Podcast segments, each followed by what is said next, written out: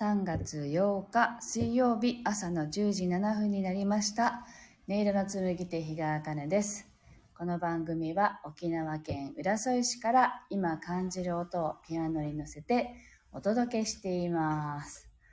あのー朝はすごく晴れていたのに、あのーああ、どんどん暑くなってきたなと思ったら雨が降り出しましたね。ちょうどこうピアノを弾き始める前までは降ってなかったんですけど、あのー傘を差して歩いてる人がいるんで、あ、雨が降ってるんだなという感じの朝です。皆さんお住まいのところはどんな感じですかね？暖かくなってるみたいですよね、全国的にね。はい。えっ、と、めぐりん、そしてルーム4433、さくらっこさん、みちおさん、おはようございます。もうなんか毎日ですね、あのー会計帳簿の入力に明け暮れていて、もう、っていう、あの、なんかなって思いながら毎日過ごしています。はい。なので、こんな時こそやっぱり弾こうと思ってね。はい。やっています。あ、めぐりんが京都は暖かいです。なんかね、あの、昨日ニュースでどこかが13度って言ってたので、あ、10度超えたらね、もう多分県外では暖かいなろうなと。沖縄では13度だとすごく寒い方に入るんですよね。でもあの、感覚がね、違うから、あ13度になったってことはもう向こうは春なんだなとかね勝手に思っていましたはいえっと今日は 何の話をしようかなと思いつつあのドバイで失敗した話をねちょっとシェアしようかなと思っていてなんかその時の話もちょっとね気づきもあったのでねシェアしたいと思いますあの今ね日本から海外に出る時には何の問題もなく出れるんですけどあの海外から日本に入国する時にはあの、ワクチンを打ってる方は、3回接種してる方は接種証明書、3回以上の方は接種証明書。で、ワクチンを打ってない方は、あの、現地でっていうかね、帰ってくる72時間以内に PCR 検査を受けて、で、その陰性な証明書がないと、飛行機にすら乗せてもらえないっていうような状況なんですよね。で、私はあの、打ってない方なので、PCR 検査を受けないといけないなって思って、事前にこの検査を受けられる病院とかを調べていったんですよね。で、まあ、1泊2日っていう弾丸、1泊3日か、弾丸ツアーだったんで、もう着いて、あの、朝の5時ぐらいに着いて、その入国が終わったと同時に、もうドバイの市内にある、あの、病院に検査を受けに行ったんですよ。で、あの、私たち、私と同じ日程で行った人の中には2人だけいて、私とね、もう1人いて、その2人で病院に行ったんですよね。で、まあ、慣れない、慣れないというか、全く新しい土地での、あの、そういう検査を受けるっていう感じでね。まあ、どうやら、あの、日本ぐらいだそうだ、そうなんですけど、こういう検査を受けて、あの、陰性が出ないと入国できないっていう規制があるのは、まだ日本は厳しい方でね、そういう感じだから、大丈夫、ジャパンフォームって言ったら通じるから、みたいな感じだったんですけど、まあ、ドキドキしながら行ってきて、まあ、その日の夜に友人は受け取ったんですよ。陰性のが出ましたっていうメールで、あの、結果が来るんですけど、でも私は待てども待てどもメールが届かなくって、あ、なんで来ないんだろうって思いながら、まあ明日の朝まで待ってみようみたいな感じで寝たんですよね。そしたら、明日の、次の日の朝になっても届いてなくって、あ、な、どうしたんだろう私今日の夜には帰るんだけど、みたいな、ちょっと、ちょっとした焦りが出てきたんですよ。そしたら、一緒にいた友達が、あの、届いたって聞かれたんで、届いてないの朝になってもって言ったら、彼女の方が、あの、病院に問い合わせしてみるよって問い合わせしてくれたんですね。一緒に行った要人は、あの、証明書がまだ送られてきてませんっていうのをやってくれたんだけど、私も自分で問い合わせのメールは入れたんですね。で、でも待てども待てども届かなくって、まあお友達のメールには私の情報とかパスポートの情報とかいろんなものを送ってくださいっていうのが届いてるって言って、だから友達にお願いしてね、情報言われたものを全部友達から送ってもらったりもしたんですけど、午後の3時ぐらいまで、まあ、あの、イベントに出てたので、3時ぐらいまでは、あの、イベントの中にいて、なんで来ないんだろうって不安な気持ちと楽しい気持ちとか、こう、両方介在、なんていうの、混在してる状況の中で過ごしていたんですね。で、あの、ああ、どうしようって、どんどん不安になってくるわけですよ。日本に帰れ、まあ、帰れないかもしれないっていう不安な気持ちになってきてしまって、で、でもこう、落ち着いてね、こう、息を整えると、内側からは大丈夫だっていう声がするのに、表面的な自分はずっと不安なんですよね。でだから全然その不安に表面的にな不安に押しつぶされている自分がいて全然こう平常心を保てない状況になっていたんですね。そしたらあのその時にあの舞台の上で発表していた男性の方がいてあのハンガリー人のね男性の方でしたけどその方が舞台上で発表しながらスライドを出していてそのスライドに大きくね「フィアレス」って書かれてたんですよ。それ恐れるなって意味なんですね。でうわすごいこんな時にこんな言葉がここに出てくるんだって思ってすごいタイミングでこう出てきたなってこれって私へのメッセージかもなってそれも含めて思っているんだけど表側の自分はざわついていてなんかどうしよう。っていうのが収まらなくなったんで、あの、病院にもう行ったんですよね、直接。病院に行って、あの、私、結果が来ないんですって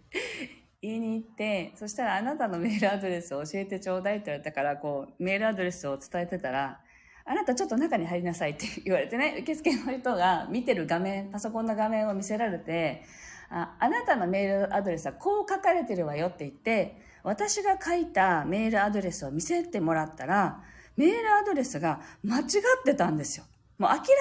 かに間違っていて、え、なんで私こんな間違間違いをしたんだろうっていうような間違いだったんですね。で、なんか私のアドレスって自分の誕生日が入ってるんですけど、誕生日が間違っていたんですよね。で、なんかもうそれにも驚いて、こんな間違い犯すわけないのに、なんでこんな間違いをしちゃったんだろうっていうような気持ちと、まあ、こんな間違いするわけがないって思ってる自分自身を疑わないといけないんだなっても思ったし、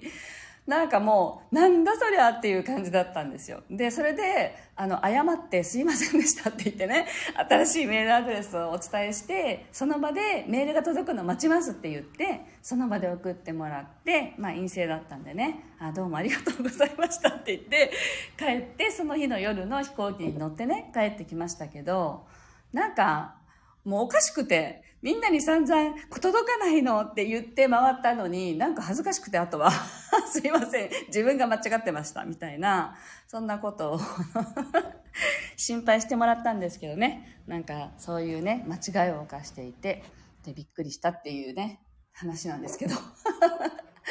でもこの話をね、あの、帰ってきてから、ピアノのレッスンを受けてくださっているレッスン生に話したんですよね。そしたら、なんかね、ありえない間違いをするときって、ステージが上がるときですよって言われたんですよ、さらっとね。で、それでなんか いい気分になって、あんなに恥ずかしかったのに、すごいいい気分になってね、あ、そうなの？私、じゃあステージが変わって帰ってきたのかしらって言いながら、こう、ウキウキしていたら、その日の同じね、そうやって言ってくださった方の来た後に来た方が、ちょうどそのどこか病院で頭が真っ白になって住所が書けなかったっていう話をされていてでその方もその話をお友達にしたら「ああなたステージが上がったのよ」って言われたことがあってって話されたんですね。で私その方には自分がそういう間違いをしたって話を一切していなかったんですよそのタイミングで彼女はその来たお客さんが同じように その 住所が頭が真っ白になって思い出せなかったっていう話をその方がしていてレベルがレの、ね、ステージが上がったっていう話をされたっていうことをおっしゃってたのであもしかしてその私が言われたことは本当かもっていう感じでねウキウキしたっていう話なんですけどすいません話が長くって皆さん聞いてくださってありがとうございました あのなのでちょっとね自分ちょっとおかしいぞっていうようなことが 起きてる時っていうのはあのちょうどね自分がいる層が入れ替わる時期で自分のとの今の波長とちょっとズレが起きていてそういうことが起きるのかもしれないっていうのをあの思ったので今日はそんな話をシェアさせていただきました。はい。では、ぜひ、あの、2曲目はね、ご自身、今の自分を感じるっていうね、かんのテーマで弾いていきたいと思います。お聴きください。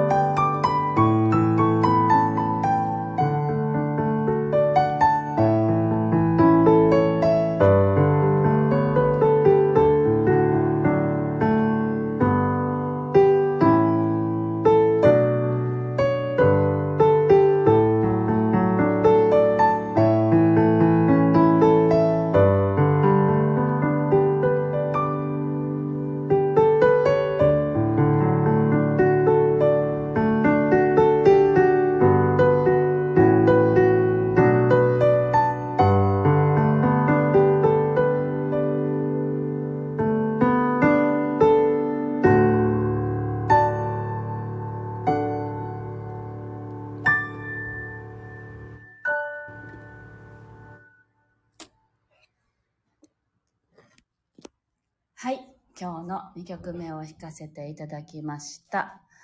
なんか、ガーッと喋ったのでね、さっき。あの、意味が伝わったかどうかわかんないなぁと 思いながら弾いていましたけど、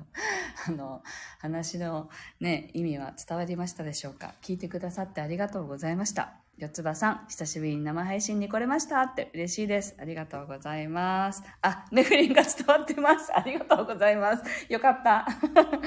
四つ葉さんが東北もようやく春らしい日が増えてきました。仕事で聞けないことが多いですが、アーカイブを聞く、あの、すいません。寝る前とかに聞かせてもらってました。あ、嬉しいです。ありがとうございます。なんかね、最近休みがち なんですけど、聞いてくださって嬉しいです。あ、みちおさんも伝わりましたって、ポジティブな言葉ばかりで あ出てきましたって、あ、よかった。ありがとうございます。はい。沖縄はもうね、朝は鳥の声がすごくって、あ久しぶりに鳥の声で目覚めるなっていう感じです。なので、そろそろね、鳥の声を、あの、音取りしに、朝は早起きして、あの、取りに行こうって思っているところです。なのでね、あのこの間やんばるでも、やんばるっていうか、あの、森林公園じゃなくて、県民の森っていうのがありましてね、名護の方に。そこに遊びに行ったら、すっごい鳥が鳴いていたので、あの声を取ったんですけどあの北の方の鳥はすごく声がね高くって同じ多分種類の鳥でもあ鳴き声が違うなっていうのをちょっと感じたんですよね。なのでまあその違いなんかもあのボイスレコーダーでねこちらであの聞かせあの流すことができればあ聞かせてみたいなと思っていますので楽しみにお待ちください。はい。というわけで今日はここまでです。今日もあの、つらつらというね、話をあの、聞いてくださって ありがとうございました。はい。素敵な一日をお過ごしください。